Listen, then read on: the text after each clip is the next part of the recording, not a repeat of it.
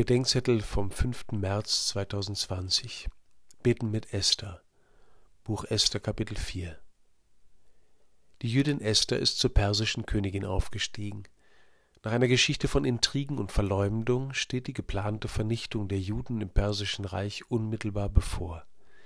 In äußerster Not bereitet sich Esther fastend und betend auf das Gespräch mit dem König vor, um ihr Volk zu retten. Esther betet einsam, in der revidierten Einheitsübersetzung fällt auf, dass der Einsamkeit der Esther die Einzigkeit Gottes entspricht. Mein Herr, unser König, du bist der Alleinzige.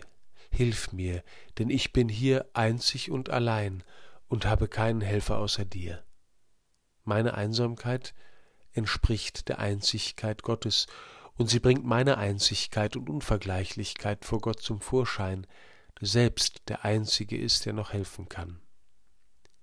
Esther dankt, noch in der größten Not, für die Treue Gottes in der Geschichte des Volkes und ihres Lebens.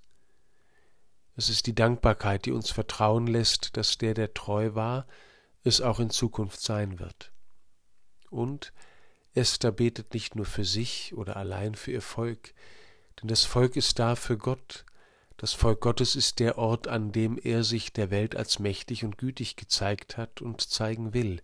Sie wollen, sagt Esther im weggelassenen Teil der Lesung, dass wir verstummen und dass von dir nicht mehr gesprochen wird.